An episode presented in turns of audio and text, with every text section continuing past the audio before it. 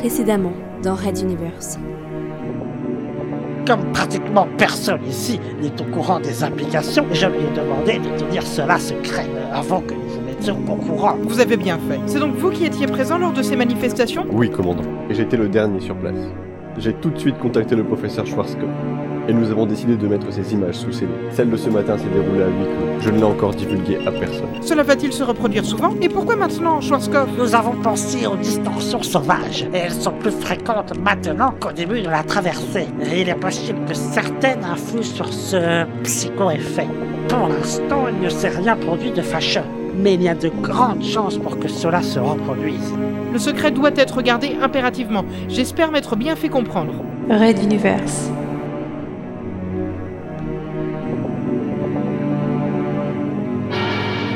Chapitre 15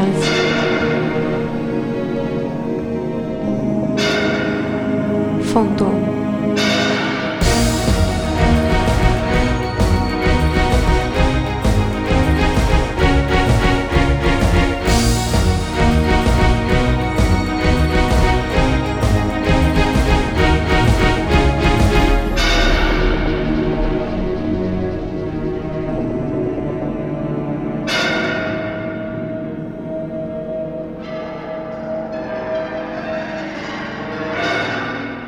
Quatrième épisode. Il referma la porte de son bureau, fit quelques pas dans la pièce et s'arrêta. Seul le tic-tac lancinant de l'horloge murale de son père émettait un bruit, le reste étant plongé dans un silence absolu. Vernec fonctionnait à la sensibilité, et en politique c'est extrêmement important de savoir ressentir les choses. Cela permet de revoir ses stratégies en fonction du moment, des gens, ou des évolutions des situations quelles qu'elles soient. Et ici, flottait dans l'air un quelque chose d'inhabituel.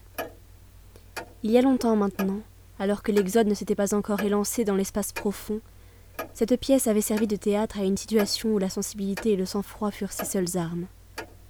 Ce soir, de nouveau, une sorte d'oppression, un je ne sais quoi dans l'air éveillait les sens alertes des politiciens.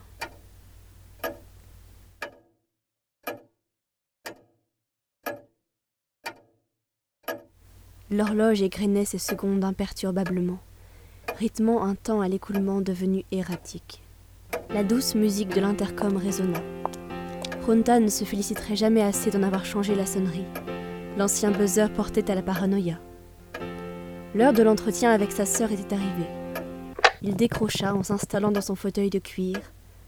Ses sensations étaient une chose, mais le développement d'une épidémie en était une autre. J'ai suivi tout à l'heure l'édition d'Ex-One Media. Tu t'es décidé à rendre cela public? Je n'avais plus trop le choix. On a déjà pu retenir les journalistes pendant une semaine.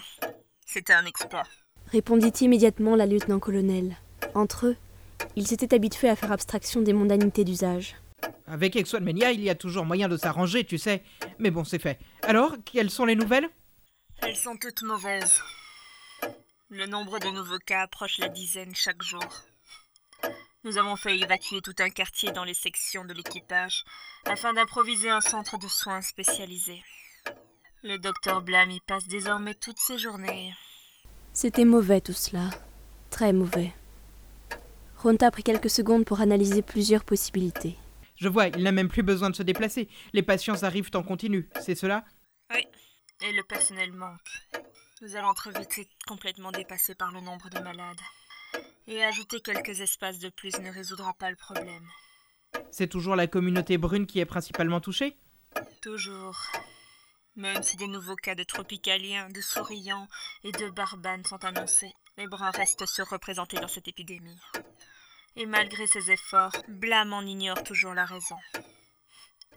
D'ailleurs, quelles que soient les prospectives statistiques, le dernier revu ce matin indique clairement que plus de la moitié du vaisseau sera atteint avant la sortie de la passe. Et toi, de ton côté? Rien Aucun cas C'en est absolument incompréhensible. Mon médecin en chef a étudié les données que tu nous as communiquées et il arrive aux mêmes conclusions que tes équipes. Ce n'est ni un virus ni un bacille. Tout serait psychologique. Une épidémie de rage psychotique. Il n'avait jamais vu cela. Et tes bras? On tente discrètement de resserrer les mailles de la surveillance médicale autour d'eux, mais on ne trouve aucune trace d'épidémie. Répondit le politicien, à la limite du découragement. D'un côté, il ne pouvait que se féliciter d'une absence d'épidémie dans ses rangs, mais d'un autre, Il allait devoir assister sa sœur et son transporteur à distance, sans jamais pouvoir intervenir ou étudier un cas sur place. Onawan enchaîna. Elle aussi sentait qu'à part un soutien moral, l'autre transporteur ne pourrait guère lui être utile. Blam est en train de faire une nouvelle batterie d'analyse. Elle porte sur l'air ambiant et l'air présent dans les poumons des malades. Peut-être une piste. Mais franchement, Verneck, d'un point de vue strictement opérationnel, je ne vois pas beaucoup d'alternatives à mon plan. Ne fais pas cela Il n'y a eu aucun mort, aucune victime à déplorer, sinon beaucoup de remue-ménage et de situations impressionnantes. La mise à l'écart a pu être expliquée par ton docteur, mais l'asphyxie et la crémation, Nawan, avec les journalistes sur ton dos et une épidémie qui en fin de compte n'est qu'une idée de folie qui se propage. Non, vraiment, je te le déconseille fortement. Il le faudra peut-être. J'ai déjà demandé à mon aide de camp une proposition d'action. Onawan n'était pas une politicienne. C'était une militaire comme le général Décembre. Ces gens-là ignoraient les implications futures de leurs décisions. Et celles découlant de ce genre d'action seraient dévastatrices, pas seulement pour le transporteur numéro 2.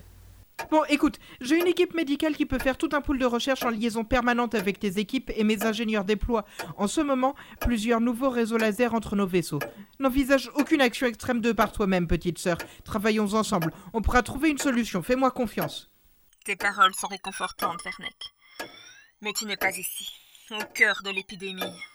Déjà, certains groupes se forment pour chercher les bruns qui se baladeraient seuls dans les rues de la cité intérieure. Malgré le filtrage des informations, il y a des fuites. Si ma méthode n'enraye pas la maladie, peut-être au moins pourra-t-elle m'éviter un déferlement de xénophobie à l'intérieur de mon transporteur. Verneck se prit le visage entre les mains. Le pire était qu'elle avait raison. À ne pas vouloir se faire déborder par la maladie, on risquait de se faire déborder par les communautés. Le colonel Sterling Price avait déjà eu un problème semblable sur son transporteur, et tous les commandants avaient été avertis. Les communautés s'enflamment très vite. Il faut y apporter une attention toute particulière, sous peine de faire face à des émeutes urbaines.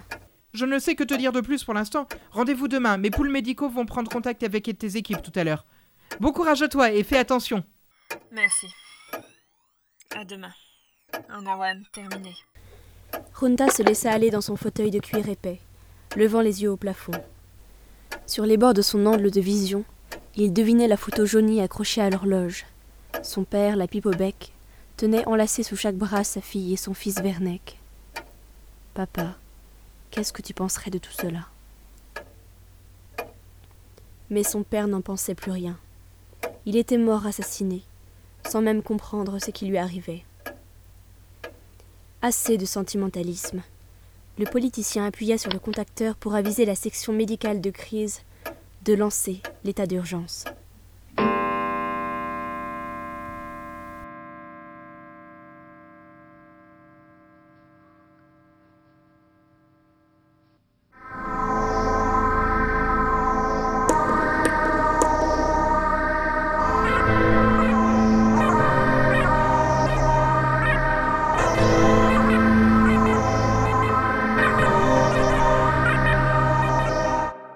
Raid d'univers à suivre.